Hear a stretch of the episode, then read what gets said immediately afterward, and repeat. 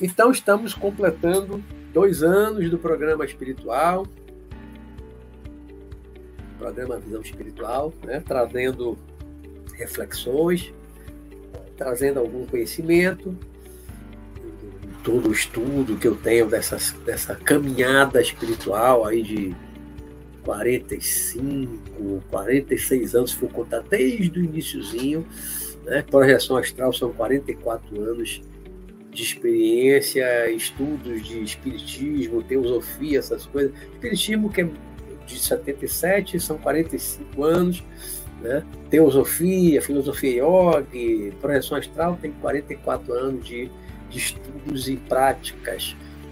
Prática mediúnica, de reunião mediúnica, também são 45 anos de experiência. Então, é, tem uma razoável experiência, né? tem uma razoável bagagem e tento passar isso aqui para vocês dentro das temáticas. Boa noite, Rosineia Cardoso, bem-vinda também. Tento passar isso né, dentro dos temas da noite, de cada quarta-feira do programa. Né? E então vamos começar. Né? O nosso tema de hoje, como eu anunciei na semana passada e nos cards que eu divulguei, é como é a vida após a morte? Ao mesmo tempo que é uma pergunta, né? eu coloquei o título como uma pergunta: como é a vida após a morte? Pergunta. E ao mesmo tempo também eu coloco sem a interrogação: como é a vida após a morte a partir do que eu conheço. Né? Eu, eu, eu escrevi um livro alguns anos atrás,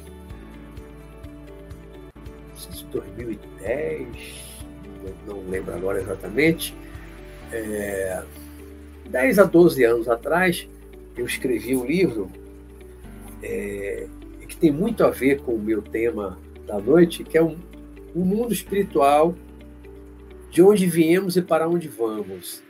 Esse livro está disponível para baixar de graça em PDF no meu site. Meu site é www.luisroberto.com.br. Nesse livro, eu digo, e vou falar muito aqui, como às vezes eu falo sobre esse assunto e falo isso também, é, no livro e no que eu vou falar, eu uso três fontes de informação para falar do mundo espiritual, então da vida após a morte, como é o mundo espiritual, que vai ser o tema de hoje. Né? Quais são as três fontes de informação? Uma leitura de livros, principalmente de livros psicografados espíritas, como aquela conhecida e antiga coleção de André Luiz, psicografado por Chico Xavier, que começa com o Nosso Lar, que é o livro mais famoso da série, que muita gente leu, muita gente assistiu o filme Nosso Lar, não leu o livro, mas assistiu o filme, que é muito em cima do livro, muito interessante, mostrando a vida após a morte no mundo espiritual, mostra umbral, onde estava André Luiz, mostra Nosso Lar, que é uma cidade do mundo espiritual, numa região já de claridade, apesar de estar na borda do umbral. Então, uma das fontes de, de, de informação, tanto do livro quanto do que eu falo dentro desse assunto, quando eu falo de mundo espiritual, de vida após a morte, é essa literatura espírita. Outra fonte, segunda, é de ouvir e muitas vezes também conversar com espíritos desencarnados em reuniões mediúnicas de, de muitos médios, muitas religiões, muitas reuniões mediúnicas em muitos centros espíritas diferentes e na minha casa, em outras casas, passei por muitos grupos ao longo aí de 45 anos de intercâmbio mediúnico, já conversei com centenas, centenas, talvez milhares de espíritos desencarnados de vários tipos diferentes, vários graus de evolução, desde o espírito mesmo lá das trevas até um espírito já bem mais, muito, bem mais, não, muito mais evoluído, espírito bastante evoluído. Já tive a oportunidade de conversar também muitas vezes.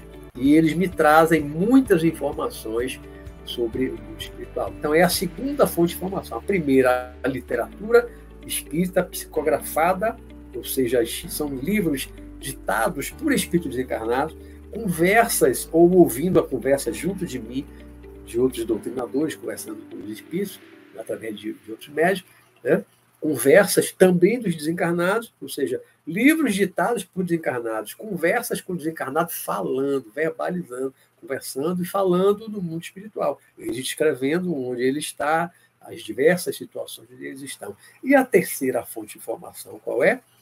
As minhas experiências fora do corpo, minhas experiências de projeção astral, que já vão aí 44 anos. Então, o início desse, desses estudos, dessas práticas, dessas três informações, são muito próximos, porque em 77 eu comecei a frequentar um centro espírita, frequentar a reunião mediúnica e ler os livros de Allan Kardec. Comecei a ler Allan Kardec antes de ir para a reunião mediúnica do centro espírita, mas foi assim, sete, seis, sete meses antes de eu ir para uma reunião mediúnica começar a ouvir isso. E no ano seguinte, um ano depois, eu comecei a desenvolver a projeção astral, comecei a sair do corpo de forma consciente e começaram aí as minhas idas ao mundo espiritual, ao plano astral. Então, o início dessas três fontes de informação, elas estão muito próximas, 77, 78. O início de tudo isso, é 1977, 1978, quando eu comecei as projeções astrais, né? Só as melhores, boa noite. É o nome que dá, né? Que entrou aí também. Boa noite. Então, uma ótima noite para todos vocês. Vamos começar a entrar mesmo no nosso tema da noite. Né? É um tema que eu sei que é palpitante. Eu sei que muita gente gosta quando eu falo de vida após a morte. A morte não é o fim, agora, hoje, né? Como é a vida no mundo espiritual, né? Como é o melhor, como é a vida após a morte, é no mundo espiritual, né? Se bem que nem todo mundo vai para o mundo espiritual após a morte, logo de imediato, né? E eu vou falar sobre isso agora. Como é a vida após a morte? Eu estava, eu fui dar uma caminhada de tardinha na beira da praia, eu gosto Normalmente faço de manhã cedo, mas hoje amanheceu chovendo, acabei não indo né, e deixei para tarde. E aí eu, nas minhas caminhadas, eu vou pensando no assunto, pensando no tema do dia, do, da noite, né? Maria Célia, boa noite. Gostei do tema de hoje. Eu sei que muita gente gosta quando eu falo dessas coisas, e aí conto experiências minhas de projeção astral, indo para o plano astral. Eu sei que muita gente gosta disso, porque eu sempre trago relatos quando eu falo do mundo espiritual. Por quê? Eu conheci muito do mundo espiritual através, através das minhas experiências fora do corpo, das minhas projeções astrais. Então, eu tenho que trazer experiências de projeção astral quando eu falo do mundo espiritual. Né? Mas então, eu estava pensando de tarde sobre o tema e pensando o seguinte: é... eu vou tirar o óculos aqui para não ficar acompanhando o chat aí direto. Né? Depois eu eu olho mais mais para mais tarde para ver as perguntas, aí eu vejo, eu vejo depois que entra, tá bom? Não eu me desconcentro. Bom, então, como é a vida?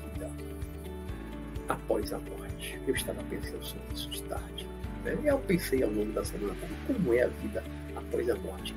E estava pensando e refletindo o seguinte: a vida após a morte, em primeiro lugar, ela não é igual para todos os espíritos, para todo mundo. Quando morre, quando desencarna, quando parte para o hospital. Não é igual para todo mundo. Vou esclarecer. Né? Nem todo mundo vai para o mesmo lugar, nem todo mundo vive da mesma forma, com a mesma condição.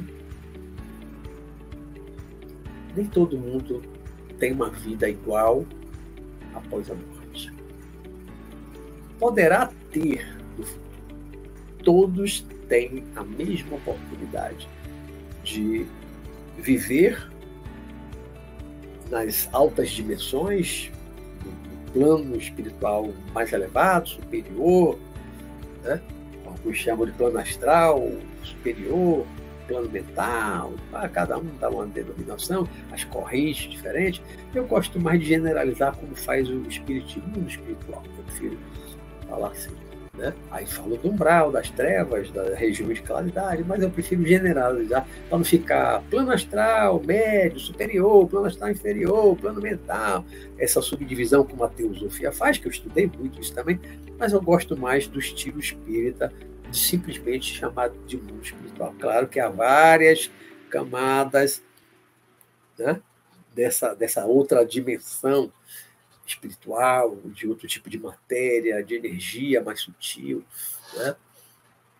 Então, nem todo mundo vai para o mesmo lugar. E por que, Luiz Roberto? Por que, que nem todo mundo vai para o mesmo lugar? Por que, que nem todo mundo vai viver da mesma forma logo após a morte Por quê?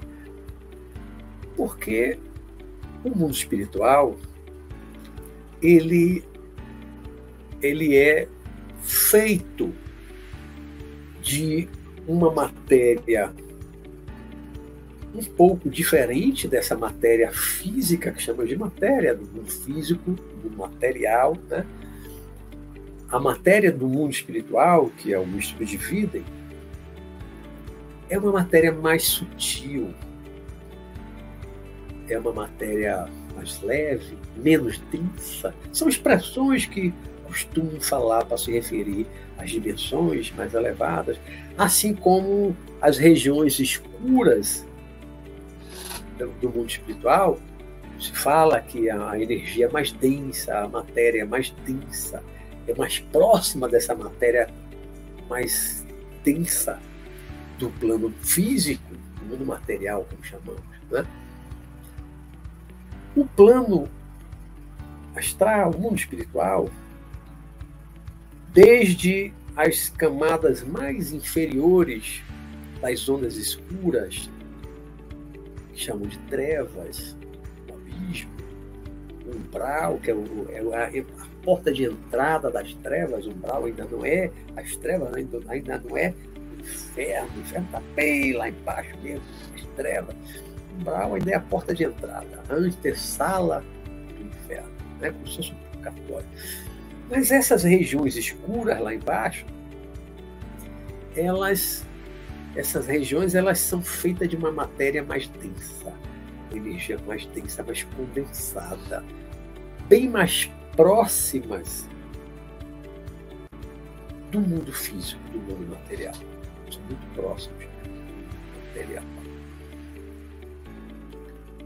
Há quem diga que se determinados espíritos que vivem lá nas profundezas do abismo, lá no centro da Terra, há quem diga, li, falo, há quem diga livros, alguns que eu já li, é, psicografados, né, que falam que os espíritos lá são tão materiais, são, o corpo é tão denso eles que vivem lá naquela profundidade, perto daquela região do, do magma, né? daquele ferro derretido lá embaixo no centro da Terra, esses espíritos ficam tão densos, tão densos, tão materiais, que se eles pudessem, mas não podem, se eles pudessem ascender, subir até a superfície da Terra, eles poderiam ser vistos por nós e até tocados.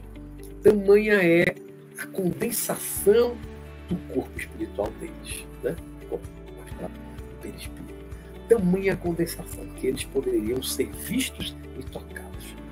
São muito densos e muito materiais. Tanto é assim que também há literatura falando sobre isso, é, eu aprendi isso, que se nós sairmos do corpo projeção astral, consciente ou não, provocado ou de forma espontânea, e descermos as regiões lá na profundidade mesmo, lá no chamado abismo, lá no fundo das trevas, no centro do planeta Terra,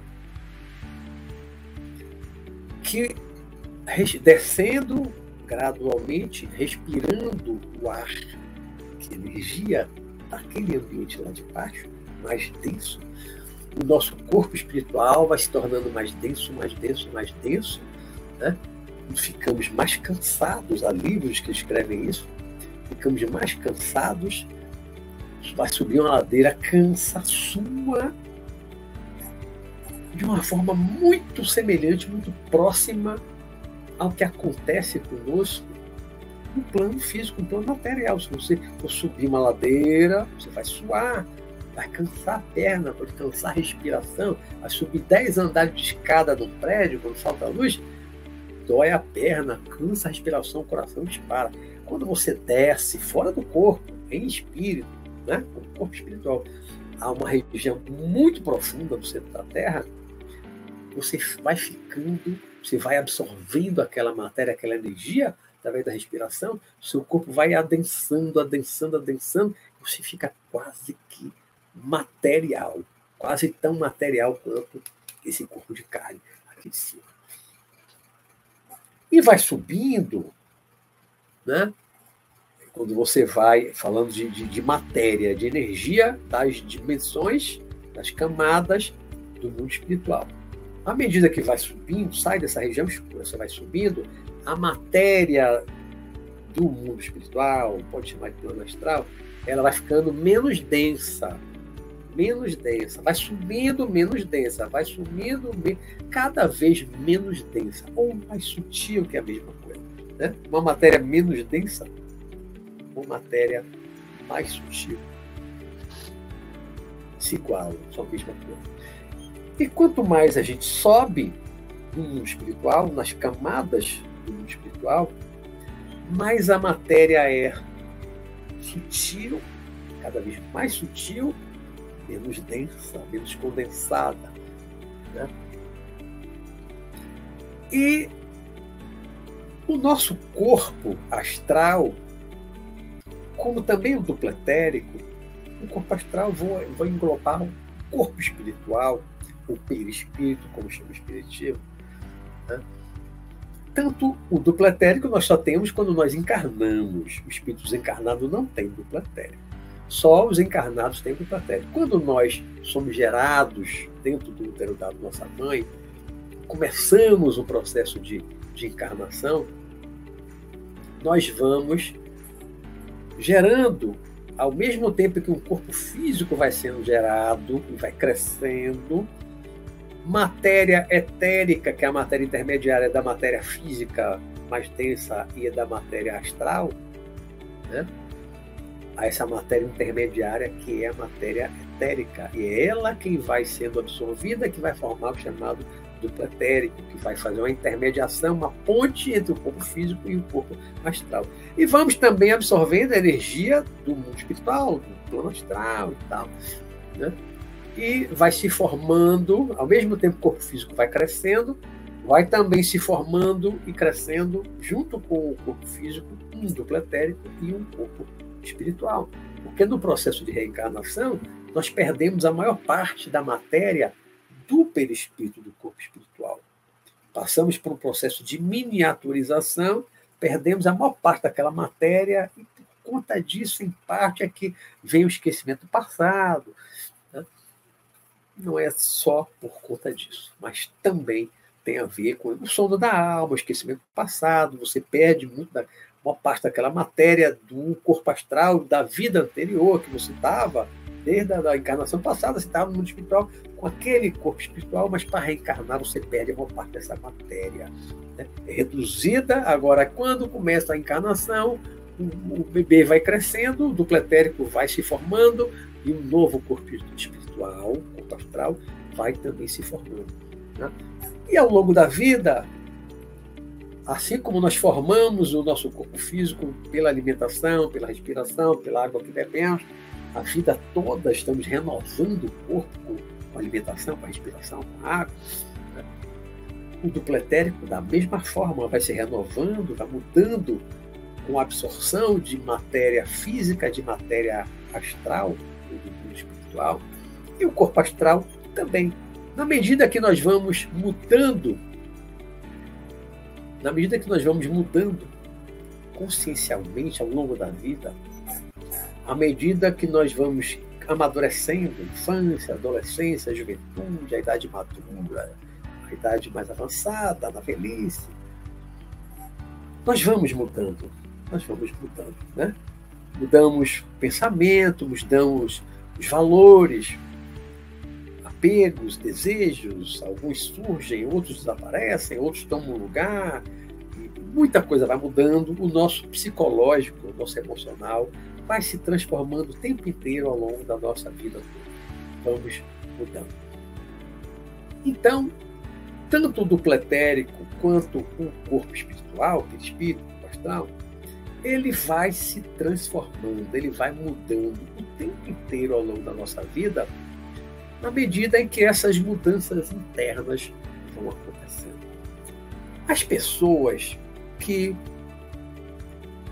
se fixam ao longo da vida no caminho do mal, como se chama, né? na maldade, no crime, as pessoas perversas, sempre tramando para tomar o que é do outro, da força, ou por golpes, golpistas, pessoas que estão sempre lesando os outros, estão sempre com a maldade na cabeça, essas pessoas elas, por esse estado mental, psicológico, pelos pensamentos, pelos sentimentos que elas têm ao longo da vida, elas mantêm, formam e mantêm um corpo espiritual, um corpo astral, perispírito, mais denso, mais denso.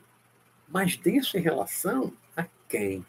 Mais denso em relação a outras pessoas que não tem maldade na cabeça, na mente, que não vive tramando para tomar o que é dos outros, que não vivem pensando em dar golpe, se dar bem à custa dos outros, que não vivem pensando em passar por cima dos outros para poder subir, pisar na cabeça dos outros para poder subir. Pessoas que são caridosas, bondosas, generosas. Então são dois perfis muito diferentes. O perverso, o psicopata, por exemplo, né? Claro que nem todo mundo que é mal é psicopata. Psicopata é, é uma coisa muito mais avançada em termos de maldade, perversidade, de falta de empatia, de falta de sentimento, não tem amor, não tem empatia, não consegue amar ninguém. É o psicopata. Mas tem muita gente má, muita gente perversa no mundo que não é psicopata, mas é uma pessoa maldosa, né? mesquinha, varenta, egoísta, sempre eu, eu, eu, eu, eu, à frente, acima de tudo e de todos. Né? E o perfil de uma pessoa dessa, uma pessoa que é má, uma pessoa que é maldosa, uma pessoa egoísta, pessoa que não ajuda ninguém, pelo contrário, está sempre pensando no mal. Uma pessoa assim é muito diferente internamente, na sua mente, no seu coração, na sua vibração.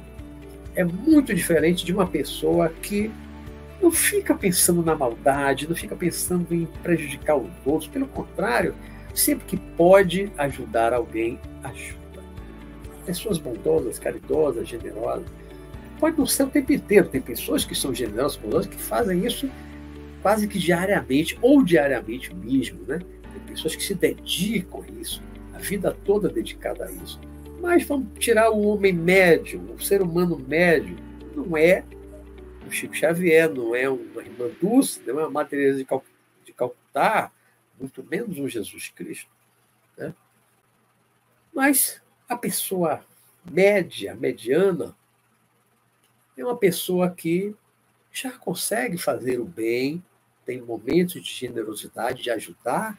Quando vê uma pessoa sofrendo, pode ajudar, ajuda, mesmo que não seja o tempo todo, toda hora, mas ajuda. E não faz o mal e não prejudica ninguém, pelo menos de forma consciente e deliberada. Às vezes, sem querer, a gente magoa, às vezes faz uma coisa que vai acabar prejudicando alguém, mas sem querer. É diferente. Uma pessoa que planeja fazer algo que vai prejudicar o outro. Sabendo que vai prejudicar, sabendo que vai causar mal, sabendo que vai causar dor e sofrimento. Então são pessoas muito diferentes. Tá? Então esses dois modelos básicos de pessoas, espíritos encarnados, elas têm um corpo espiritual, perispírito, um corpo astral, com densidade muito diferente. Muito diferente. Né? Porque o padrão vibratório que decorre dos pensamentos, das emoções, dos sentimentos, são diferentes. O padrão vibratório é diferente. O padrão vibratório é diferente por conta desse estado da alma, desse estado mental, que eu sempre falo, né? decorrente dos pensamentos, dos sentimentos e das emoções. No dia a dia das pessoas. Por isso é que as pessoas têm auras diferentes, têm auras mais curtas, têm auras mais longas, têm auras em cores diferentes, têm auras escuras, tem auras vermelhas brilhantes, tem aura verde brilhante, você tem uma aura amarelinha clara, você tem uma aura, uma aura lilás, você tem uma aura azulzinha clara, você tem uma aura branca que se expande enormemente a perder de vista. Vários tipos de aura. Por quê? De onde decorre essa aura? O que é que cria essa aura? É o nosso padrão médio interno. Nossos pensamentos cotidianos, o tempo todo, durante o dia. Nossas emoções equilibradas ou desequilibradas. Né? E os nossos sentimentos. Tem raiva, tem mágoa, o outro na paz, sereno, só tem amor. Só tem amor pelas pessoas. Então são dois padrões vibratórios, densidade do corpo espiritual muito diferente. E pela pelo, por esse padrão de pensamento, de sentimento, que diferencia as pessoas encarnadas, espíritos encarnados como nós, essas pessoas, quando desencarnam, elas não. Essas pessoas, quando desencarnam, elas não de imediato não têm a mesma vida. Elas, logo após a morte, logo após o desencarne, elas não vão para o mesmo lugar. Não vão viver de forma igual. Como é a vida após a morte? Depende, depende de cada um. Depende de cada pessoa. Depende do seu padrão vibratório, depende dos seus pensamentos, dos seus suas emoções, dos seus desejos, dos seus apegos, dos seus vícios, das suas virtudes, vai depender de tudo isso. Vai depender, genericamente falando, do seu estado mental, do seu estado interior.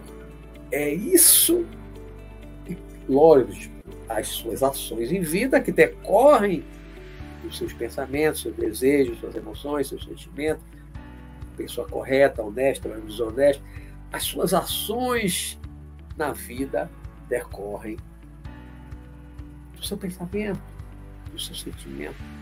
Né? Porque são os pensamentos, as emoções, os sentimentos que nos impulsionam a agir dia a dia da nossa vida. Nós somos impulsionados pelos nossos pensamentos, pelos nossos desejos, pelos nossos apegos, pelos nossos vícios, assim como somos impulsionados pelas nossas virtudes, nosso desafio mental diferente. As pessoas são diferenciadas no mundo.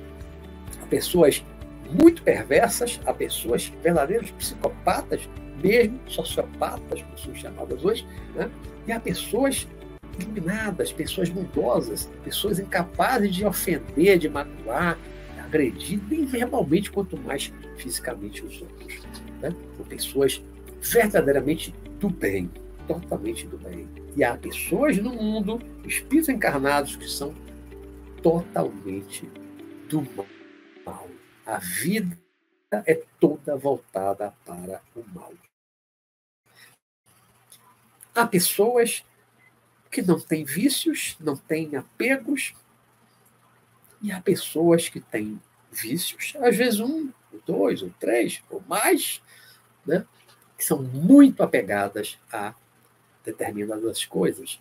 Então, isso tudo que eu estou falando agora é que vai determinar como será a sua vida após a morte.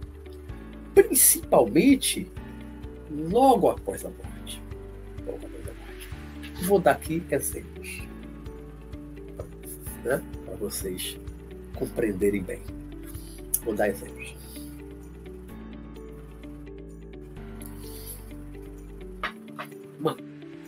Coisa que eu já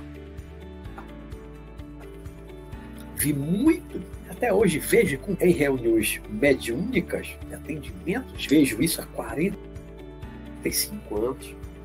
Né? Já conversei, sou doutrinador em reunião mediúnica, né? já conversei com centenas e centenas de espíritos que, desencarnados, alguns recém-destinados, alguns já tinham muitos anos de desencarnados que estavam, alguns estão ainda, né? aqui no que eu chamo de zona etérica. O que é a zona etérica, Luiz Roberto? Zona etérica é uma região intermediária entre a dimensão física e o mundo espiritual propriamente dito, ou plano astral propriamente dito. Como é que eu diferencio isso do plano, essa zona etérica do mundo espiritual? através da projeção astral. Se você sai do corpo, consciente ou espontaneamente, provocado ou espontâneo, você sai do corpo, você fica na sua casa, na sua rua, no seu bairro, for por cima da sua cidade, você só está vendo o mundo material, você está no que eu batizei há muitos anos atrás, em artigos que eu escrevi no meu site, você está no que eu chamo de zona etérica. Você não está ainda no mundo espiritual, propriamente dito. Você não está no plano astral propriamente dito, porque para mim, no meu entendimento, é só uma questão de, de didática. Né? Eu, eu, classifiquei, eu batizei zona etérica porque você está fora do corpo, você não está no mundo físico, você não está agindo no mundo físico, você está no mundo do corpo espiritual, no corpo astral, fora do corpo. Mas você não está em contato com o mundo espiritual, você não está vendo cidade no espiritual, não está vendo brau, está vendo treva, você não está vendo o outro mundo.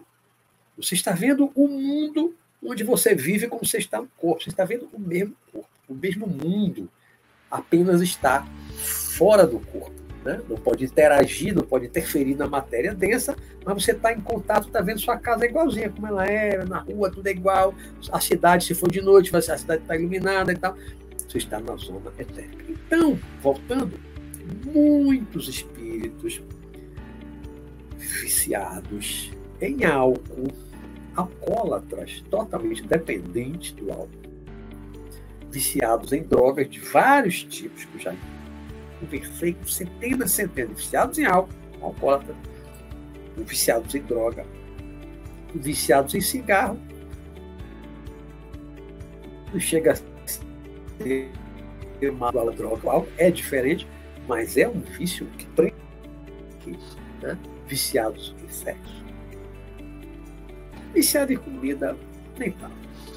Mas esses três vícios, principalmente álcool, droga e sexo, esses vícios, vícios são apegos. Né? Vícios são apegos. A pessoa é viciada porque é muito apegada, é dependente. Essa dependência que a gente chama de dependência química, tal, mas é muito mais psicológica do que química. Né?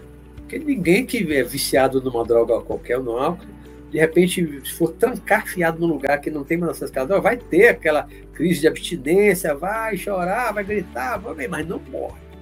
Não morre. Nunca vi ninguém morrer porque deixou de beber, de, de usar uma droga qualquer, quando é internada, não morre.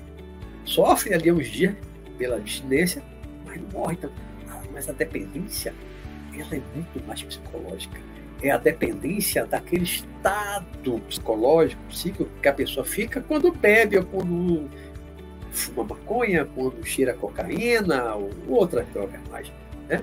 fuma crack. É o efeito psicológico que essas substâncias dão. As pessoas se apegam a esses efeitos psicológicos, ficam muito apegadas.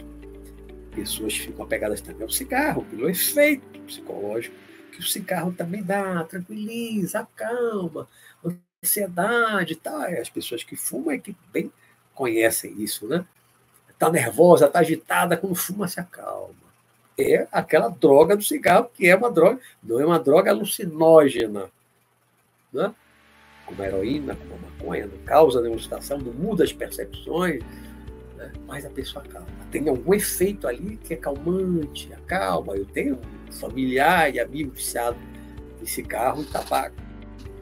Eu, eu café, álcool, experimentei coisa na vida, não fui viciado em nenhuma substância. Não. Vou só uma mensagem de conexão.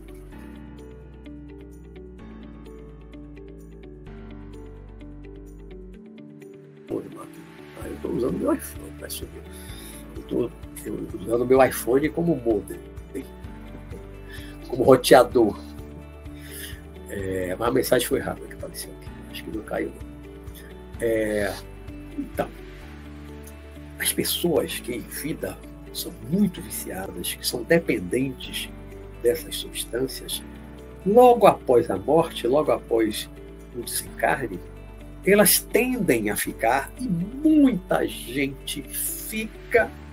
E não são pessoas, estou falando de pessoas mais criminosas, não, pessoas comuns, pessoas normais, que trabalham, pessoas honestas, não fazem mal a ninguém, mas viciado em droga, alguns viciado em álcool, muita gente, dependente do álcool. Né? Cigarro, ainda muita gente, diminuiu muito nos últimos 20 anos, mas ainda tem. E viciados em sexo, aí é uma enormidade. E esses vícios todos, eles para a condensação do corpo espiritual, do corpo astral, do perispírito.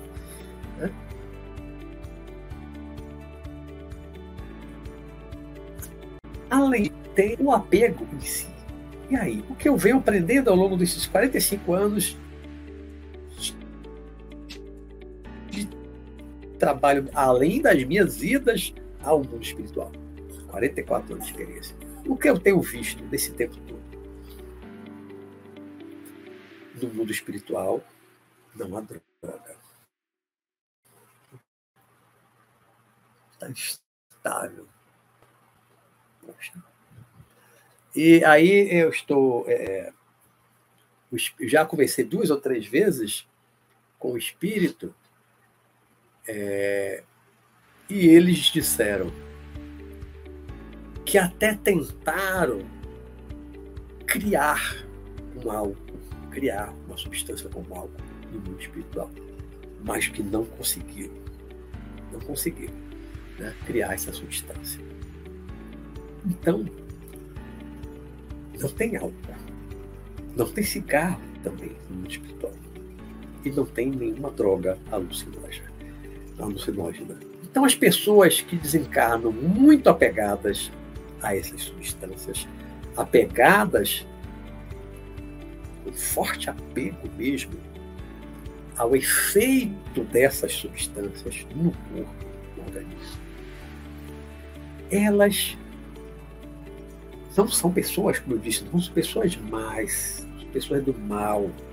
Elas não descem para as trevas, tal.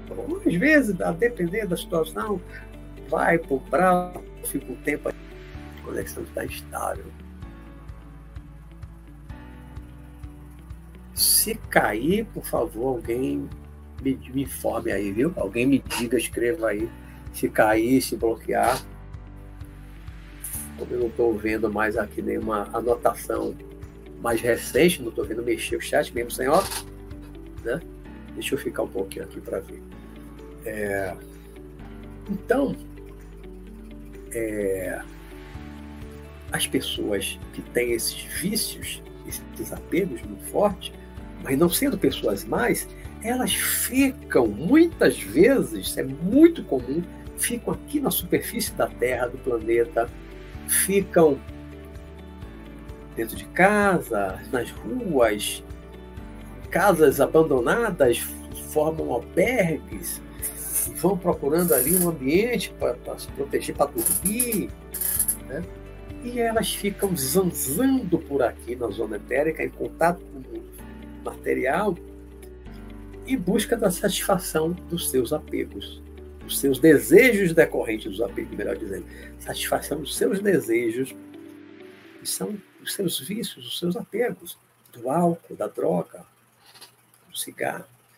E assim, muitos espíritos desencarnados colam, grudam, ficam junto, acompanhando, viram parceiros, como às vezes alguns dizem em reuniões mediúnicas, viram parceiros de encarnados que têm aquele mesmo vício, que têm aquela mesma dependência, que têm aquele mesmo apego.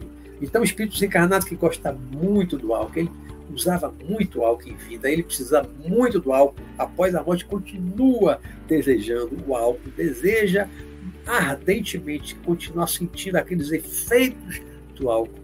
Ele se junta, se aproxima, acompanha uma pessoa que bebe com frequência, que bebe muito, ela gruda, ela fica ali junto e ela também absorve os vapores ali, a parte etérica do álcool. E o espírito desencarnado também fica embriagado, vomita, fica tonto, enjoado. Desencarnado. Fica bêbado, fica enjoado, mas porque ele absorveu o vapor, a parte etérica do álcool, através de um encarnado que está bebendo. Se o encarnado então for médio, uma sensibilidade maior para uma maior aproximação para o espírito desencarnado acoplar, o espírito bebe não só esse vaporzinho, mas ele está bebendo junto com o encarnado. Né? Cigarro, idem. Junta com alguém que fuma para também sentir aquela vontade, sentir o cheiro, o gosto, a fumaça do cigarro. Então ele gruda ali. É o que numa obra de Ramatiz, há muitos anos, chamava de piteira viva, é o fumante viciado em cigarro, né? Vai ter um parceiro desencarnado, vai estar fumando junto. Ramatiz também chamava de caneca viva, um alcoólatra, pessoa que bebe muito e com frequência, que tem o espírito junto também, um ou mais de um, podem ser vários, também ali acompanhando e respirando também aquele, pelo menos a parte etérica do álcool né? viciados em sexo.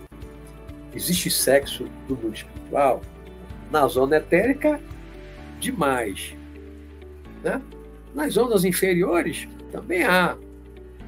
Mas como você vai para cima, até um determinado ponto da região já de claridade, até um determinado ponto, há sexo.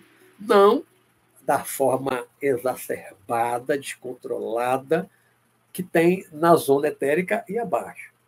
Mas tem, mas o sexo mais com amor, com sentimento, vai mudando o tipo do sexo à medida que a gente vai evoluindo, vai crescendo, vai subindo né, no mundo espiritual. Né?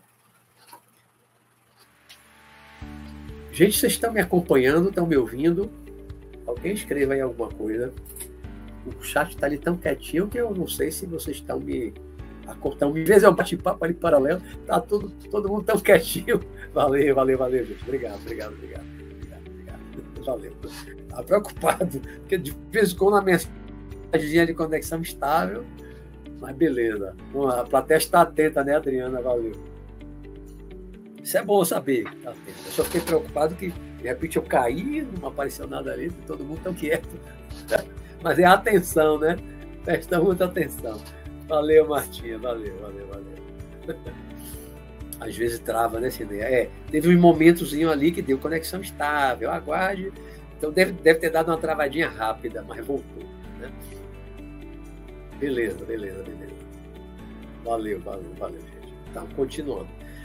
Então, é muito comum os espíritos presos a vício, apegados a álcool, a cigarro, a sexo, né, a drogas, ficarem aqui na zona etérica em contato com a gente. A gente é de casa, está na rua, procurando, e a gente em reuniões mediúnicas, centros espíritas, como a minha casa, que é espiritualista, a mediúnica é muito semelhante a uma mediúnica de centro espírita, que eu participei durante muito tempo, fui coordenador, alguns anos em centro espírita, e é, a minha mediúnica é muito parecida do meu, do meu, da minha casa de trabalho, é muito parecida com a mediúnica várias que eu participei em centro espírita, né? É muito semelhante, não tem muita diferença não, quase nenhuma diferença. Então, é, eu já contei com inumeráveis, incontáveis, valeu Alex, incontáveis espíritos presos aqui à superfície da Terra, mas não é preso porque alguém está prendendo ele, não. É ele é quem está preso à superfície da Terra, está preso ao, ao, ao, à zona etérica, como eu chamo. Né? Ele está preso à zona etérica pelo vício, pelo apego. Ele está preso a, a, a apego, apegado. Apegado é pegado, né? Está seguro até a palavra apegado, vem aí, você está pegado, você está grudado, você está ligado, você está preso ao seu vício, à sua dependência química e muito mais psicológica do que química. Né? E as pessoas ficam, há muitos espíritos encarnados, com quem eu já conversei, que estão há décadas, décadas, décadas. Alguns ficam séculos os famosos fantasmas ligados à casa mal assombrada, casarões antigos, casas de fazenda antiga, castelos. Pessoas ficam séculos presos ali. Ainda tem a prisão mental à propriedade. A fazenda é minha, o casarão é meu, o castelo é meu. Né? Teve, uma, teve uma live, um programa que eu falei sobre apego, e falei disso, né? Também já fiz uns fantasmas presos à terra as pessoas ficam presas, alguém aprisiona alguém, que aí que fica famoso fantasma desses casarões, desses sobrados antigos, alguém está aprisionando ele? Não. É uma prisão mental, é o próprio espírito que está preso pelo apego ao, ao ambiente, apego às coisas que eram dele, a propriedade que era dele, ele continua achando que é dele. A prisão é alma penada. é alma penada. Está né? Tá penando quando o não quer alma penada. E as pessoas ficam presas. Os fantasmas são isso. Pessoas presas ao ambiente. A casa, não é nem a família, porque a família se muda, vende a casa, morre. Tem fantasmas que estão há séculos, né, Martinha? Olha aí o Gasparzinho. Tem fantasmas que estão há séculos na fazenda, no soprado, no casarão, no castelo por séculos ali, assombrando gerações. Quantas pessoas compraram aquele castelo, aquele casarão? Né? Os fantasmas estão ali, como daquele filme Os Outros. Mostra isso. Sai uma família, vem outra, e os fantasmas, os espíritos encarnados, os fantasmas são espíritos encarnados. Né? Às vezes não são nem pessoas do mal, não quer fazer mal a ninguém, mas está preso àquele ambiente. A prisão é mental, é psicológica, é emocional, pelo apego. Assim como ficam zanzando nas zonas, na, na zona etérica, procurando alguém que fuma, procurando alguém que bebe, procurando alguém que fuma maconha, que cheira cocaína, que fuma crack e por aí vai. Né? E as pessoas ficam aprisionadas. Ficam aprisionadas porque a prisão é mental. Né? O apego, o vício, é uma prisão mental. E aí essas pessoas como, né, como é a vida após a morte.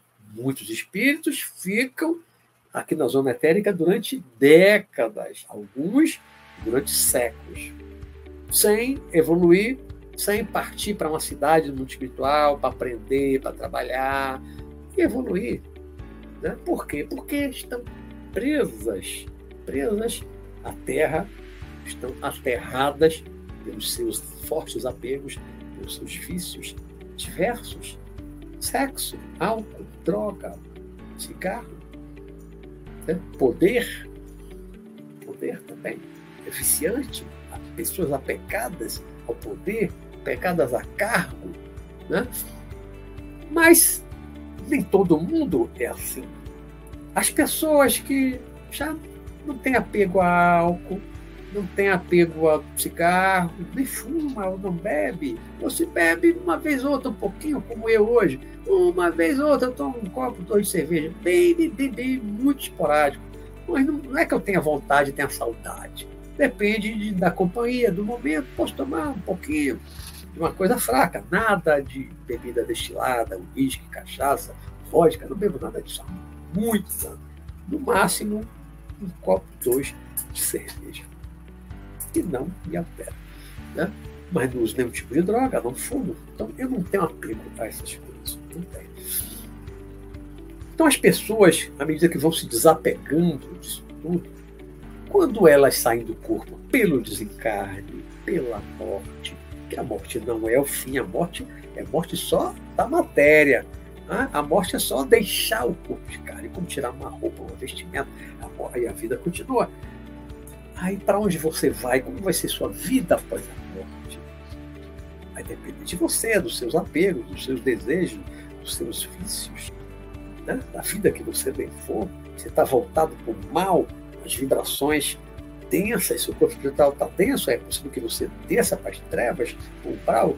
Você fez mal a muita gente, pode descer e ser aprisionado pelas suas vítimas dessa da última encarnação, da, da, da, recente encarnação, pode ficar aprisionado e seja torturado durante séculos, como eu já atendi, já ajudei a resgatar espíritos que foram muito perversos no passado, que estavam 500 anos nas trevas, aprisionado, sendo sugado, sendo torturado, achava que aquilo era eterno, não ia acabar nunca. 500 anos sendo preso, aprisionado e torturado lá embaixo, nas trevas por suas vítimas, né? ou são aprisionados por organizações voltadas para o mal, que vai acabar usando a pessoa, a pessoa vai ser um instrumento de, de vários tipos de, de, de trabalhos, de obsessão, por exemplo. Muitas obsessões são feitas usando espíritos que estão ali, entrou de gato no navio. Não é um espírito mal, perverso, mas muitas vezes ele entra, ele se vê forçado a fazer um trabalho, entrar numa organização dessa, ficar aprisionado pela organização, porque ele pediu um favor para cumprir uma vingança, ele queria se vingar de alguém, mas ele não tinha força suficiente para se vingar, então ele foi pedir auxílio, ouviu falar que tinha uma organização que ajudava processo de vingança, aí ele foi praticamente assinou um contrato com a organização, já ouvi isso tudo em mediúnica. Né? Aí ele vai, a equipe espiritual, aquela, aquela organização das trevas, que é das trevas, não é da luz, das trevas. A organização vai, promove a vingança para ele, ele fica satisfeito, feliz. Bom, agora ele vai ficar tantos anos prestando serviço para aquela organização. Já ouvi de espíritos que, depois de passar daquele prazo fixado, não libertaram mais ele, ficou aprisionado durante muito tempo. No final da conversa, eu perguntei: valeu a pena? Ele disse: não, valeu a pena. Consegui a minha vingança, mas o tempo que eu fiquei depois sofrendo nas mãos daquela organização, não valeu a pena. Mas tem gente que fica, né? que é vingativo, desencarna, quer se vingar.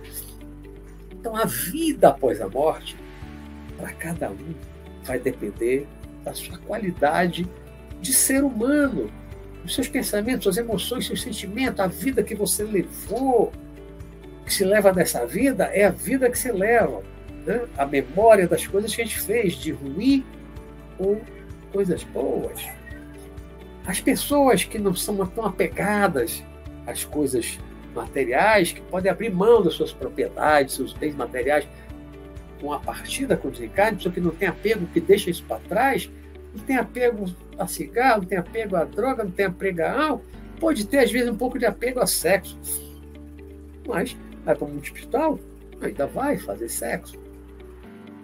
É uma pessoa relativamente boa, não faz mal a ninguém, faz algum bem a algumas pessoas, não faz mal a ninguém, a tendência é essas pessoas, logo após a morte, se, se tiverem crédito pelo bem que fez, né, paradas e levadas para uma cidade. Se a pessoa morreu num acidente, morreu assassinada, morreu com uma doença degenerativa, como câncer, por exemplo, são levadas para um hospital numa cidade espiritual, espírita chama de colônia espiritual, tipo o nosso lar, vai para o hospital ser tratado durante ali algumas semanas, alguns meses, dependendo da situação.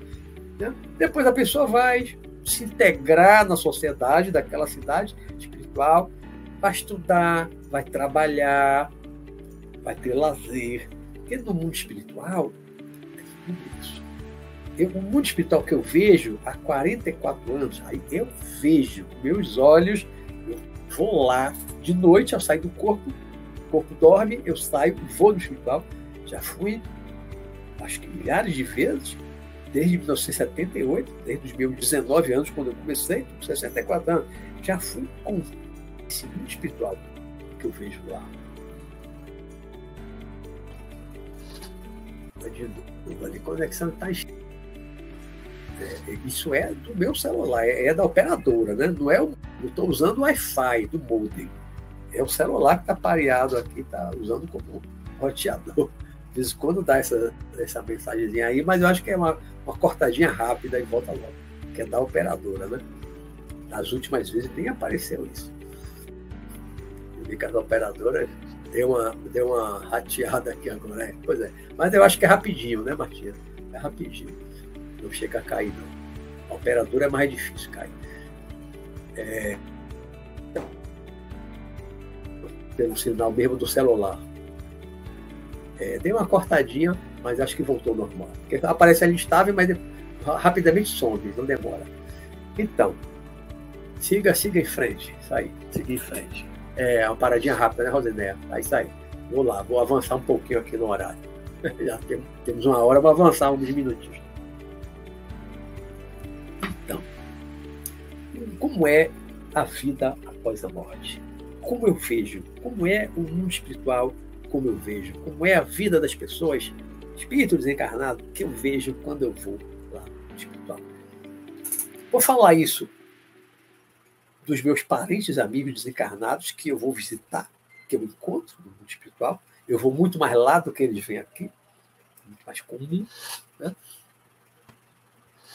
Meu pai, por exemplo, meu pai desencarnou há 16 anos. Meu pai hoje mora meu pai, três meses encarnando, meu pai estava ótimo, estava bem na casa dele, sorrindo. E pouco depois, ele já tinha rejuvenescido, desencarnou com 78 anos, cabeça branquinha, né? Usava óculos.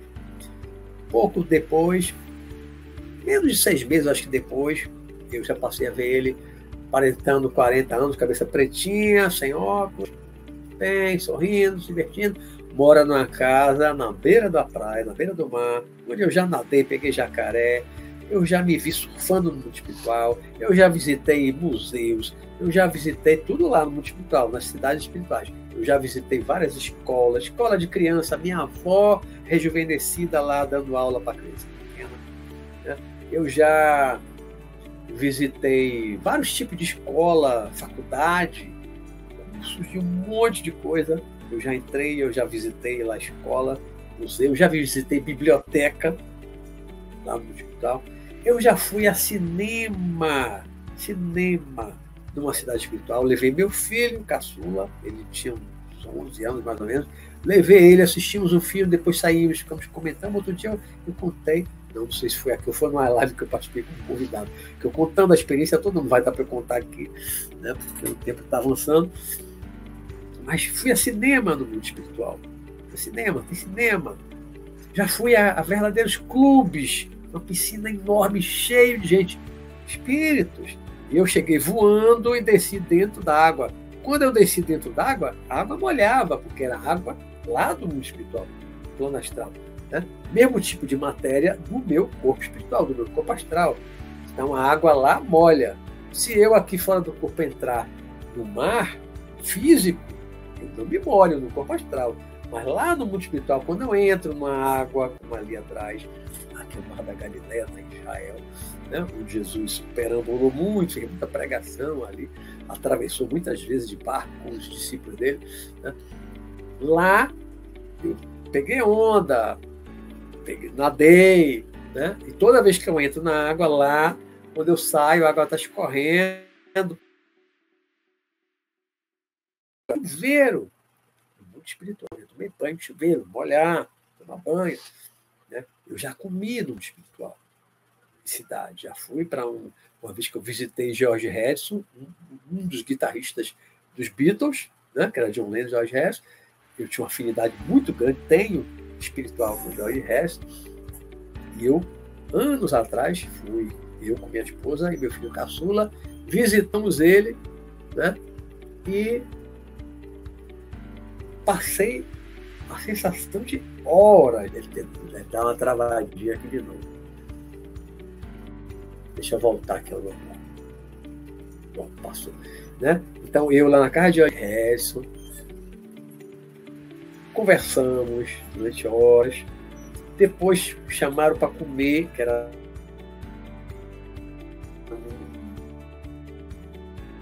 uma área coberta, tinha uma mesa enorme cheia de pratos de comida, várias pessoas estavam lá. Nós fomos, comemos. Depois todo mundo foi deitar, cada um foi deitar num lugar, ou na cama, ou numa poltrona. Eu deitei, recostei numa poltrona, a esposa numa outra poltrona, meu filho numa outra, e fizemos a cesta, que o inglês gostava muito de fazer a cesta, né? dormir um pouquinho, depois do almoço eu também gosto, quando eu posso, também gosto. Né? Os dias que eu posso, que eu trabalho em casa, eu, depois do almoço também dou minha deitadinha, dar uma cochilada, às até sonho. Às vezes assim, eu fico ali relaxando. Né? E aí na casa lá da mãe de Gerson, a casa dele, e depois dormi um pouco, aí depois acordei, aí saí procurando minha esposa, meu filho, né? aí fomos para frente, Jorge aí eu perguntei para o Jorge ele tinha saído com a mãe, depois a mãe voltou com ele pequenininho, tava, inicialmente ele estava com uma aparência de uns 27 anos, Jorge Resto encarnou com 58, 59 anos, ele estava com uma aparência de 27 anos quando eu cheguei lá, jovem, só de bigode, com cabelo grande, um pouco cacheado. Depois, quando ele voltou da rua com a mãe, ele estava criança, ainda brinquei com ele, passei, botei a mão na testa, peguei assim, o nariz dele, deu risada. Era estava de formato de criança, forma de criança, aparência de, aparência de criança. Porque ele certamente quis assumir aquela aparência, estava com a mãe dele. Né? Levou muitos anos sem conviver muito com a mãe no tempo dos Beatles. Né? Depois de desencarnado, está convivendo mais, está aproveitando mais ali a mãe que devia ter uma, uma ligação forte, um carinho muito grande. Então, aí eu visito pessoas do espiritual, visito amigos desencarnados, parentes desencarnados. A maioria dos meus parentes e amigos desencarnados, desde 1978 para cá, eu já encontrei, no mínimo uma vez. Meu pai, com uma certa frequência. Meu irmão, que desencarnou há dois anos atrás, completou em junho, recentemente, em junho deste ano, Teve aqui no meu quarto. Eu saí do corpo, encontrei ele, conversei rapidamente com ele, abracei ele, senti o corpo material dele. Né? Vejo avós, primos, tios, vários, vários. Então, o mundo espiritual, acima da superfície da Terra, quando você vai para uma região que eu chamo de região de claridade, vai para uma região de claridade, ali o mal não chega, os maus não chegam lá. Por quê? Porque os maus, como eu falei mais para trás, no início do programa, os maus estão com o corpo condensado, o corpo espiritual está denso, está mais material. Então ele não consegue subir. Ou ele fica aqui na zona etérica, ou ele desce para um grau mais abaixo. Depender do grau de condensação do corpo espiritual, a depender do desequilíbrio interno, psicológico, emocional, sentimento, que já tem um pouquinho de evolução, sobe para uma cidade tipo o nosso lar, é uma cidade comum, muito próximo da Terra. São milhares de cidades como o nosso lar ao redor do planeta Terra. São milhares de cidades muito próximas da Terra. E quanto mais próximas da Terra são as cidades espirituais, mais parecidas as cidades são com a Terra. Eu estive em muitas cidades espirituais que tinha carro. Eu já perambulei, eu já viajei de carro no mundo espiritual que eu vi ônibus, caminhão, automóveis. Eu já dirigi muitas vezes um carro que era igual o meu, uma réplica do meu, do meu carro da época, do momento da experiência. O carro vai mudando, troco de carro, claro. Depois de alguns anos, troco de carro. O carro passa a ser uma réplica do novo. Né? Então, tem carro, tem carro, tem nave. Eu já fui a um outro planeta numa nave do espiritual, uma nave extrafísica, não extraterrestre. Fui a outro planeta, fui levado a outro planeta, vi, sabia, tinha consciência, olhando para ele e disse, oh, estou em outro, é, é outro planeta, estou em outro planeta, é uma alegria, né? estou em outro planeta. Uma nave extrafísica, do mundo espiritual, da Terra. Fui levado, né? dentro de uma noite. Fui, vi um monte de coisa, não lembro de tudo, a lembrança é curta, voltei dentro de umas seis horas. Né? Planeta distante, não sei que planeta foi. Não ficou registrado na memória que planeta foi aquele, não sei. Mas é um planeta distante, né? Não tem vida aqui, nem Marte, planeta aqui próximo não tem vida. Então, planeta distante. Se foi no sistema solar ou não, não sei dizer. Né? Mas no mundo espiritual tem lazer. Já vi jogando tênis, já vi é, surfando, eu surfei com um amigo surfista que é encarnado, estava comigo fora do corpo lá, surfando com outras pessoas, surfando no mundo espiritual. Né? É, música, já vi esse mesmo amigo que é surfista, e também é músico, é guitarrista, toca na banda com a irmã dele, Marcinho.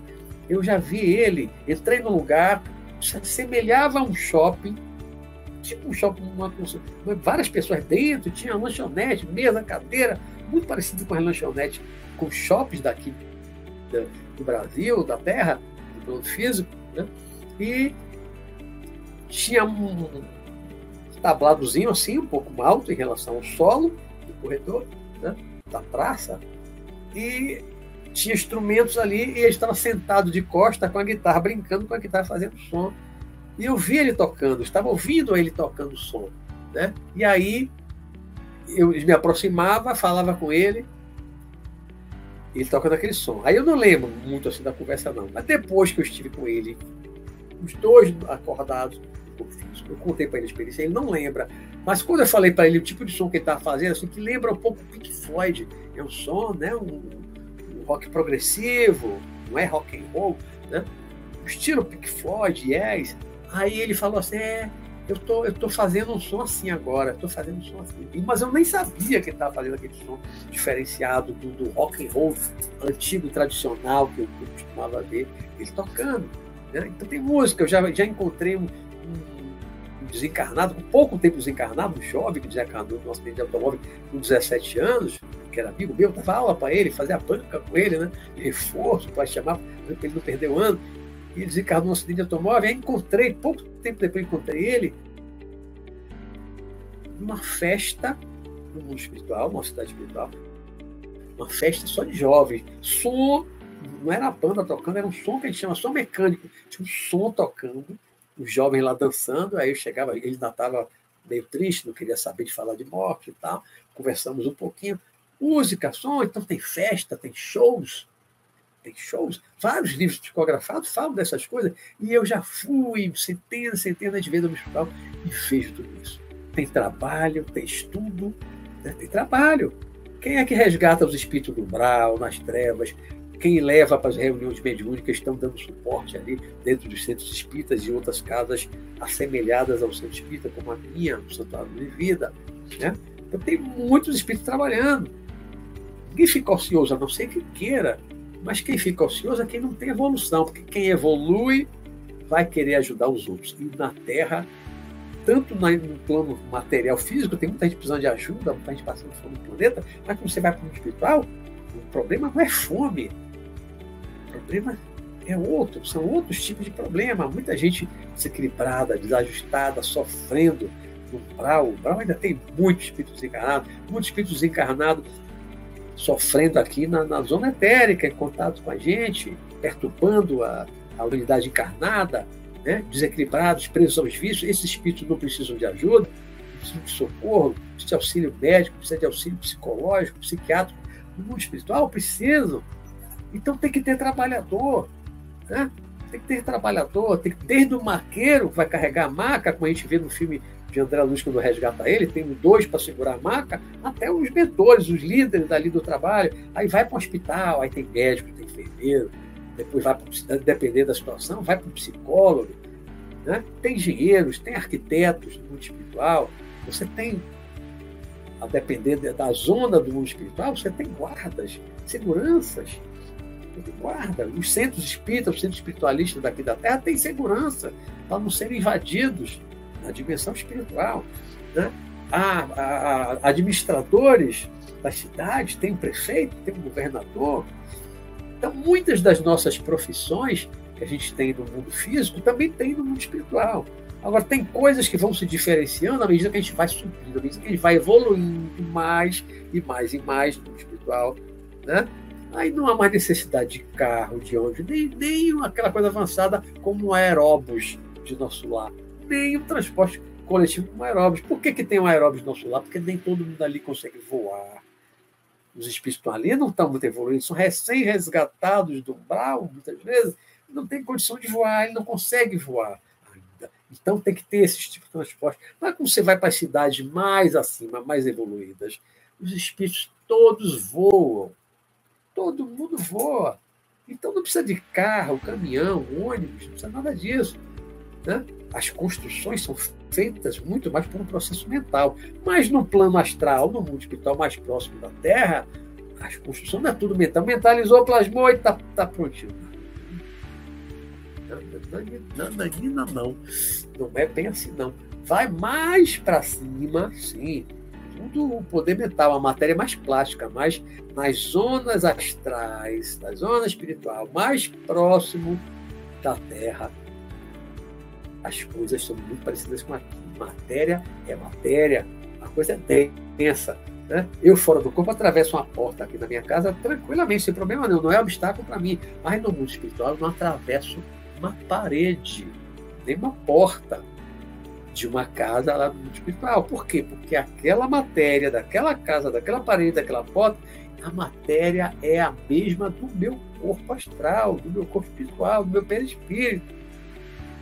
As paredes, ninguém atravessa a parede lá, a não ser que seja um espírito muito evoluído, um corpo muito mais sutil, mas aí não vai ser nem visto pelas pessoas ali, se ele tiver um corpo muito sutil. Aí ele pode atravessar uma porta-parede, como eu faço aqui na dimensão material.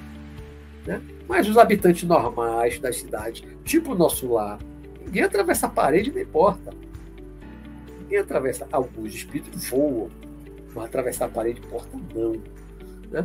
Então a vida, vou, vou concluir aqui, que eu já avancei bastante no tempo hoje. A vida no mundo espiritual, ela, essa vida após a morte né, espiritual, ela decorre muito da nossa condição interior. Decorre muito da nossa condição interior.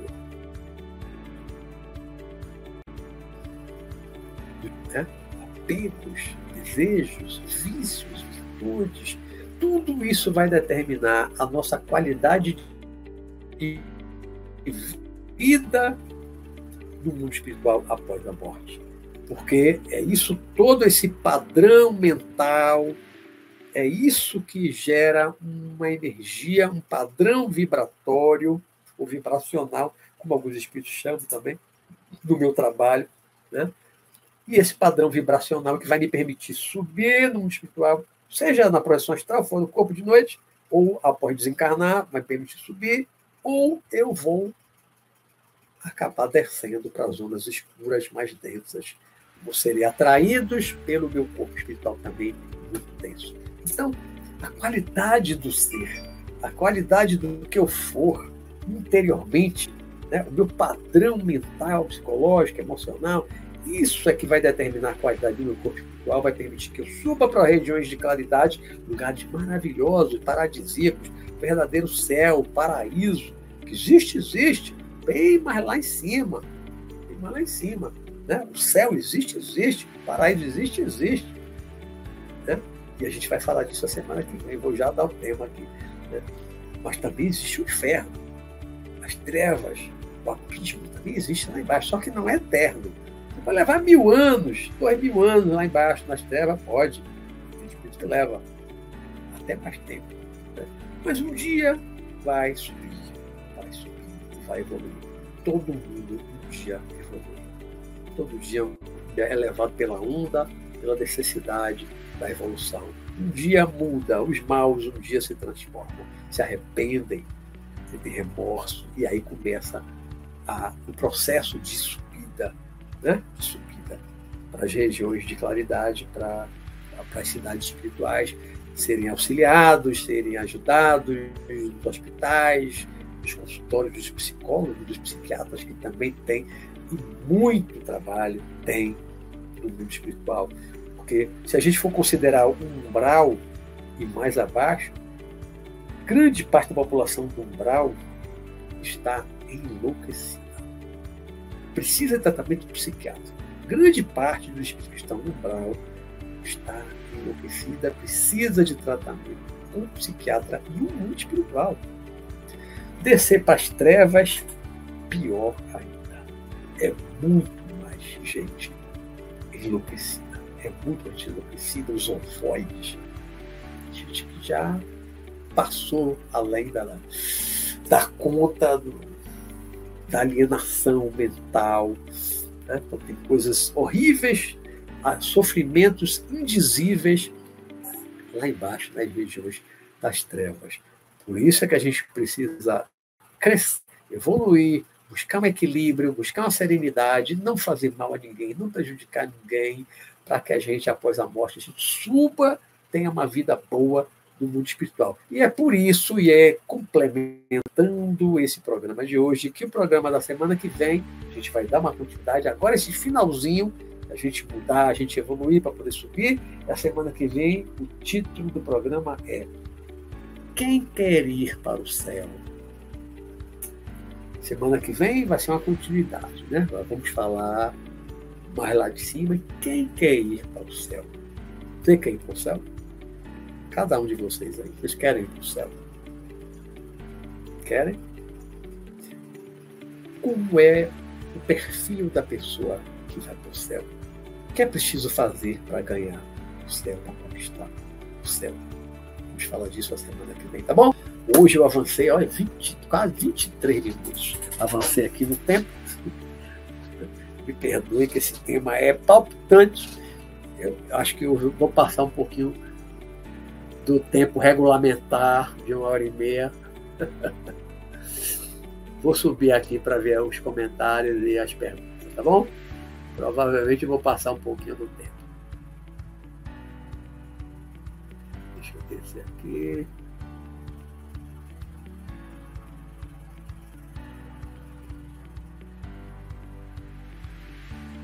Oh, obrigado, Elia Paula. A recíproca é verdadeira. Grande alegria te conhecer também.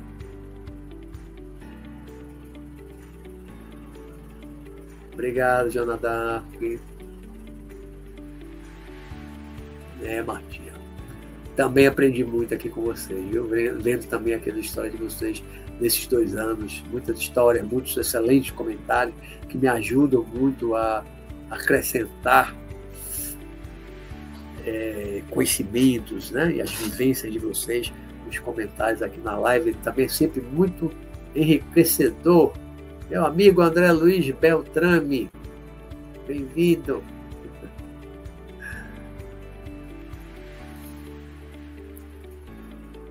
Eduardo escreveu: Estive uma vez no chamado abismo. E, e lá até a escuridão parece ser palpável. Dá a impressão que podemos tocá-la com as mãos. Tem um aspecto líquido. É, imagina, imagina. É uma experiência pesada, né, Eduardo? Pesada.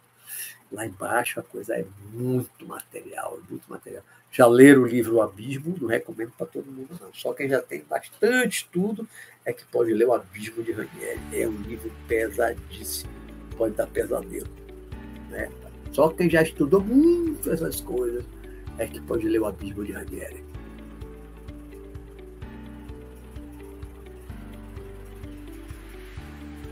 Sinélia Moreira. Luiz Roberto, uma pessoa muito boa e generosa que desencarnou, fez um ano agora, em outubro, ele ainda continua em uma colônia. É, uma colônia, uma colônia espiritual já é uma coisa muito boa, né? Ele está na colônia espiritual, né? As pessoas boas são logo levadas para uma colônia espiritual. Se precisar ficar no hospital, vai ficar um tempo, né? Meu pai ficou alguns meses, minha tia, várias pessoas que eu, que eu já vi, que eu já encontrei, que eu já fui ver no hospital espiritual. Aí fica ali um mês, dois, se precisar, né? dependendo de cada caso é um caso, né? Mas uma cidade espiritual tipo o nosso lar já é para nós, já é um paraíso. Comparado ao que a gente tem na Terra, uma cidade como o nosso lar já é um paraíso, né? Um colo espiritual como mensagem de luz na Terra. Pergunta de Fernando Cavalcante. Professor, pode explicar melhor A lucidez fora do corpo. Aí, aí eu vou fugir um pouquinho do tema, e também hoje não tenho tempo para falar, cuidar disso aí da projeção. Após a morte, independe da pessoa ser boa ou ruim, ah, para a lucidez fora do corpo após a. Ah, mas após a morte, não é na projeção astral. Entendi. Desculpa, Fernando.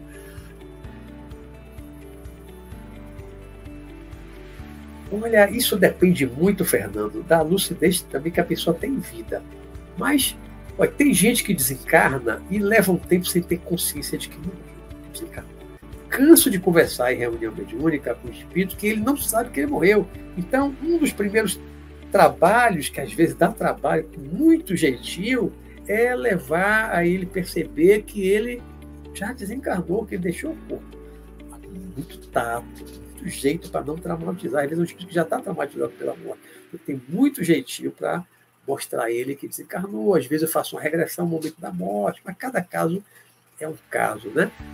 Mas tem pessoas que desencarnam e logo tem plena consciência, está totalmente lúcido, tem plena consciência que desencarnou, vê quem está ali junto, amparando, e vai numa boa. Tem gente que fica zanzando, perdido, perturbado, fica num estado de perturbação durante meses, às vezes durante anos, sem saber que morreu, fica sem saber para onde vai, às vezes fica dentro de casa, influenciando negativamente, mesmo sem querer, os seus familiares, seus entes queridos.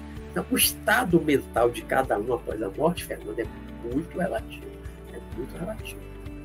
Depende. Quando a pessoa já tem um conhecimento espiritualista, já estudou essas coisas, leu muito sobre essas coisas, ela rapidamente dá conta de que morreu, desencarnou e vai numa boa e vai embora, né? Vai para o mundo espiritual.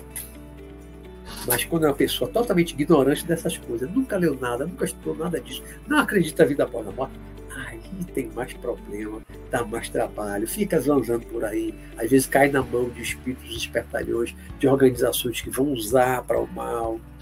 Isso se a pessoa não for uma pessoa boa, generosa, claro, é uma pessoa ali que não faz bem a ninguém, meio egoísta, pode ser uma pessoa má, mas também não faz bem a ninguém, uma pessoa meio neutra, como outro dia alguém colocou, é neutra. Pode ficar aí um pouco à deriva durante um tempo e ser joguete de organizações das trevas. Né? Então, o conhecimento importantíssimo, o conhecimento da, desse coisa espiritual, que o espírito é imortal, que a vida continua, né? isso é muito importante. Pergunta de Lígia Paula. Professor, com, a, com qual família ficaremos na cidade astral? Se lembrarmos da vida passada, podemos ter laços fortes com ente desta outra vida? Como conseguir isso lá? É interessante, Lígia. É, é, na maioria das vezes, Lígia, e logo após o desencarne, a gente não lembra, as pessoas não lembram da outra vida anterior à última. Leva um tempo, é preciso mais evolução, mais crescimento consciencial para a gente normalmente lembrar de uma outra vida anterior. Porque cada fim de cada vida você está ligado àquelas pessoas, o filho, a mãe, o pai daquela encarnação. Você fica via vida século, reencarna de novo. Você nem lembra da outra vida anterior, não lembra mais. Né? Então, aqueles laços com o pai, com o avô, com o filho, lá de trás, às vezes se perde aí no caminho. Né? Agora, há pessoas, dependendo da evolução, que com pouco tempo, dependendo da evolução, com o tempo, vai lembrar de outras vidas, pode procurar, ou pode ser procurado por uma pessoa de uma vida anterior. Eu tive uma experiência, vou contar rapidinho, uma hora e meia, rapidinho. Anos atrás, eu estava no mundo espiritual com minha esposa e uma amiga. Depois ficou só eu e minha esposa e fomos para um lugar. De carro, eu dirigindo. Cheguei num lugar, era uma casa, né? casa térrea. Quando entrei no portão, estava tendo uma festa nessa casa, muitas mesas com cadeiras, muita gente. Aí quando eu entrei, aí vi um homem aparentando assim uns 40 anos, mais ou menos. Ele estava com o cabelo grande, comprido, preso atrás num, rabo de cavalo, né? magro, chuto. E aí ele me viu ele veio em minha direção, eu olhando para ele sorrindo, ele vinha em minha direção, veio, veio, veio, quando chegamos perto, nos abraçando. foi um abraço muito forte, muito apertado e demorado. Né? Aí eu falei para ele há quanto tempo. Naquele momento, naquele momento ali, eu lá fora do corpo, no mundo espiritual, eu sabia quem era ele, um ente querido, muito querido, mas não é dessa vida. Não era ninguém que eu conheça desta encarnação atual. Um, um parente, tem um amigo grande, e era alguém assim, há quanto tempo, uma praça apertada, há quanto tempo? Aí ele disse, é, há quanto tempo? Ficamos um tempo ali abraçando apertado.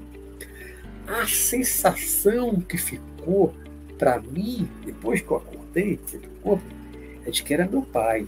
Meu pai da outra encarnação. Né? Eu continuo tendo uma ligação fortíssima com meu pai dessa, dessa encarnação última, que desencarnou há 16 anos, encontro ele direto. Vou direto na casa dele no espiritual. Né? Mas esse encontro, o único que eu lembro, eu acho que foi com meu pai da encarnação anterior a essa que eu agora estou enganado, anterior. Talvez ele não tenha desencarnado há tanto tempo, talvez ele não tenha podido me ver, ou nem eu lembrei dele durante, durante muitos anos, eu encarnado, o esquecimento do passado, né? mas em algum momento eu, fora do corpo, lembrei dele, pensei nele, ele não estava encarnado, já estava desencarnado, e eu estive lá com ele. Né? Na, ficou na minha mente que era um pai, mas de repente podia ser um dos meus filhos da última encarnação. Há muitos anos atrás eu soube que um dos meus filhos ainda estava encarnado, mas isso foi lá em 85. Provavelmente hoje não está mais encarnado. Né? Mas, e a minha mãe também estava lá na casa, que eu acho que era a casa deles. Né? Eu procurei eles, né? aí vi uma mulher longe, no meio das mesas, ela olhou para mim, eu olhei para ela, eu olhei para ela, olhou para mim, os dois rindo. Mas não lembro da hora que ela se aproximou e nos abraçamos. A memória ali.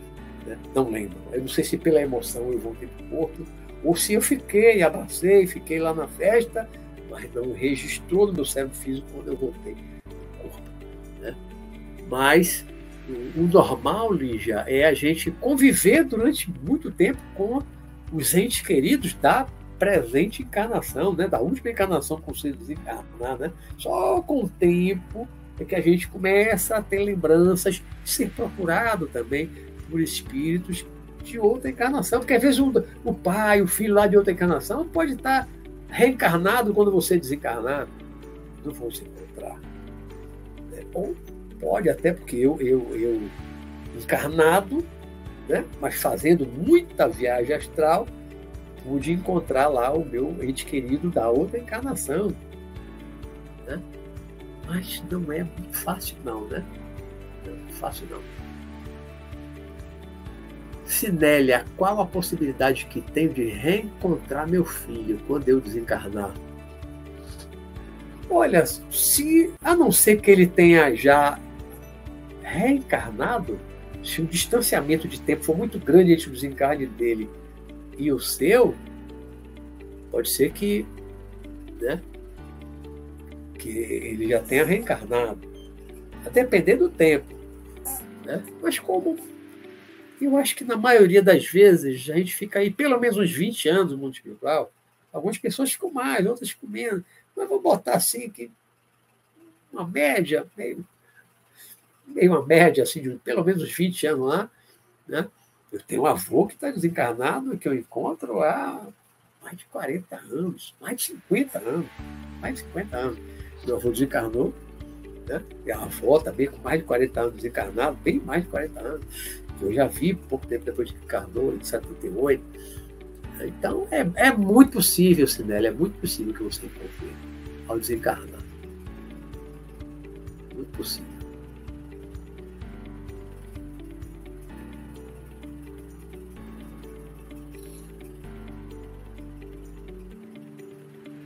Sinélia botou, eu ainda, é, Sinélia Moreira, eu ainda choro e sofro muito pelo meu filho. Estou fazendo ele sofrer. É, mas como impedir, né? Que, que eu chore de saudade. Mas se é um choro saudável de saudade, não, não faz sofrer não, Sinélia. quando é um choro de desespero, achando que morreu, acabou, que nunca mais vai ver, quando é um choro mais de desespero, desconsolado, eu acho que isso perturba mais o desencarnado. Mas quando é apenas uma saudade, sentir uma saudade e chora, eu acho que isso não faz mal. Porque ele também sente saudade lá, né? De repente ele vem aqui lhe ver, ou você vai lá, mas não lembra, você não lembra. Talvez até se vejam, mas você não lembra ainda, né? Arleide dos Santos. As nossas preces e boas vibrações ajudam a esses irmãos desorientados e encarnados? Com certeza, sempre. Oração, prece, não tem contraindicação, Arleide. Não tem. Se tem uma coisa que não tem contraindicação, uma oração, uma vibração positiva, uma mentalização positiva, mandar luz, pensamentos positivos para os desencarnados que estão sofrendo, só ajuda. Né? Não tem nenhuma contraindicação. E é bom fazer.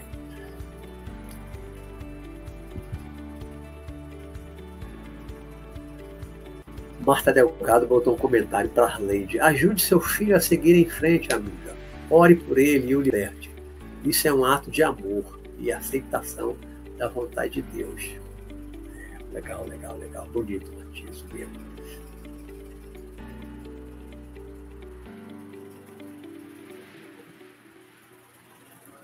Fernando Cavalcante, eu já tive também essas experiências. Algumas vezes estava consciente que estava fora do corpo, outras vezes não. É comum, é comum. Todo mundo tem experiência fora do corpo. Mas muita gente pensa que é um sonho.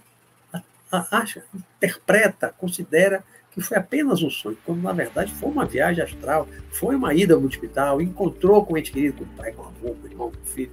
Aí pensa que é um sonho. Eu sonhei com fulano, tá, papá, senti, abracei eu, senti, parecia de verdade. Muitas vezes foi de verdade mesmo. Foi uma visita espiritual espiritual, né? Agora tem que acreditar, aí é bom ler, é bom conhecer. Adriana Zar, né? Zarnov. Como está George Harrison? Quando eu estive com ele, anos atrás, estava ótimo, estava muito bem. Ouço mais Sweet Lord com frequência. eu gosto, gosto dessa música também. Eu sou muito fã de George Harrison todo o trabalho dele, tanto nos Beatles como depois dos Beatles. Sou muito fã dele, né? Era, era místico, é. Teve uma grande influência do, daquele movimento do Hare Krishna, inclusive ele, ele construiu um templo Hare Krishna. Eu me lembro que estado foi. Isso foi da Inglaterra, acho que foi da Inglaterra. Construiu o templo Hare Krishna. Ele foi, foi o, o, o Beatle que teve mais influência do, do lá da, na Índia, né? Mais influenciado lá pelos, pelos hindus, pelos, pelos gurus indianos, teve mais influência, né? Foi o primeiro que entrou nessa coisa, e o mais místico dos espíritos. Foi por isso é que eu, lá nos 78, estava no meu boom, meu despertar espiritual, e eu, ouvia muitos Beatles, parei durante um tempo, naquele período desenvolvendo a projeção astral, parei de ouvir. Né? Mas eu ouvia muito, então eu pegava a capa do disco Abbey Road, que tem os quatro atravessando a rua, e eu me fixava muito no George Harrison. E naquela época, eu fiz uma visita espiritual a ele, ele ainda encarnado, 78, né? Ele ainda estava reencarnado, ele está com 30 e poucos anos. Eu tinha uma ligação muito forte com ele. Marta Delgado botou um amigo querido desencarnou em 2016 e já fui vê-lo quatro vezes. Na última vez ele estava com um uniforme marrom disse que todos tinham que usar lá onde estava. Era bem divertido e fez piada com a roupa. É, algum tipo de trabalho dele, tem uma farda, né? legal, legal. Não, Martinha, eu nunca. Não, uma colônia vista dessa forma, não. Todo mundo na cidade, não. Não, toda a cidade onde eu fui, as pessoas estavam com roupas diferentes, normais como aqui na Terra. Nunca. Dentro do hospital, sim, tem farda, né? Mas, assim, na rua, não. As pessoas se vestindo normalmente. Por onde eu andei.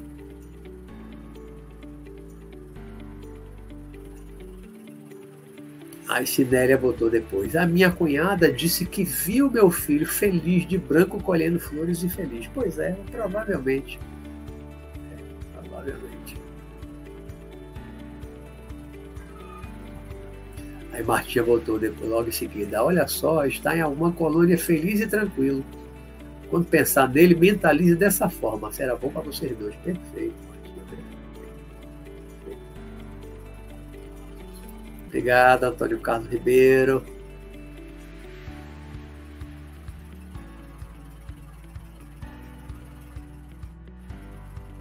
Cinélia, eu estou lendo para entender isso. É, quanto mais ler. Lê as obras de André Luiz, né? Aquela, Nosso Lar, Mensageiro da Luz, missionário, né? Mensageiro, Missionário da Luz. Tem muita coisa legal, né? E outros mais modernos, livros mais atuais, falam das cidades já com tecnologia mais avançada. Obrigado, Arlene. Obrigado.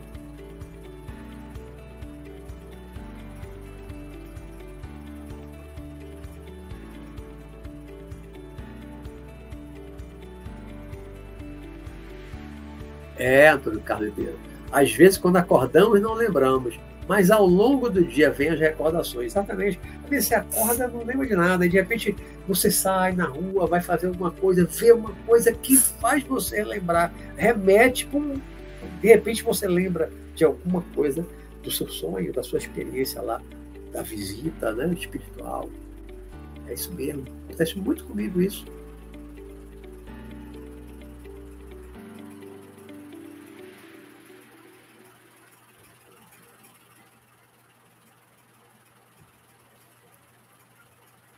Eu tenho dois livros transformados em audiobook, que estão no meu site para escutar de graça.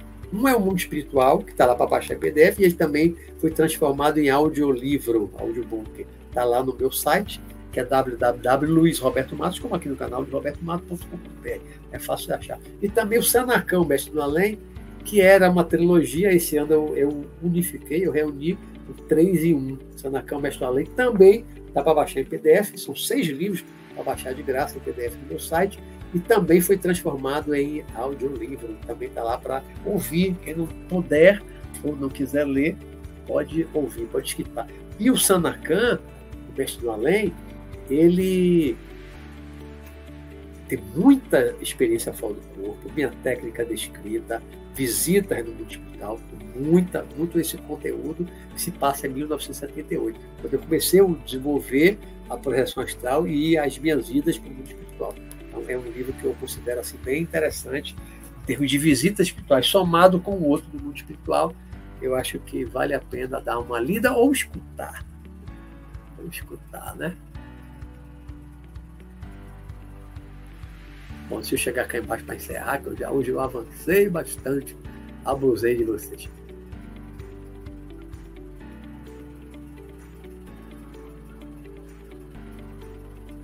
Leiam, estudem. Eduardo Braga botou. Obrigado pelas palavras, Hermeto. Estou lendo Sanacan. Tá ajudando bastante nos estudos. Ótimo. Ótimo. Bastante comentário.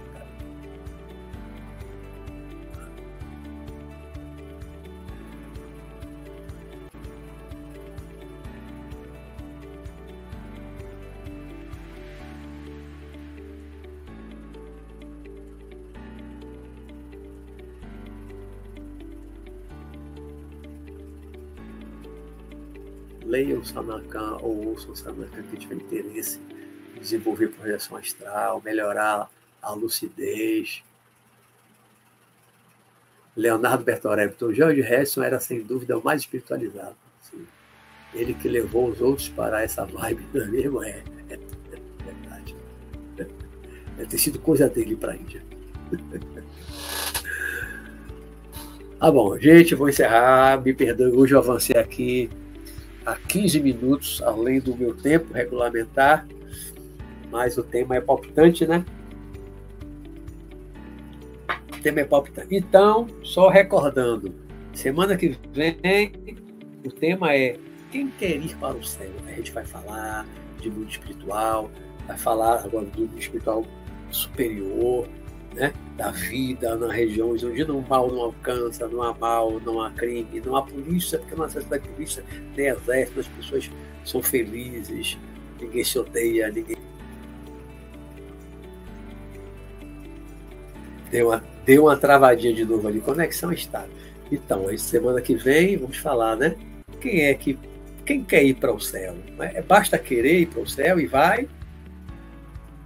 Né? Ou temos que nos transformar, temos que nos melhorar para poder termos condições vibratórias, um corpo espiritual mais sutil, condições psicológicas, emocionais, temos condições, padrão energético vibratório para chegar nos altos planos, nas altas dimensões, nas cidades espirituais mais avançadas. Quem é que pode chegar? O que é que nós podemos fazer para alcançar isso?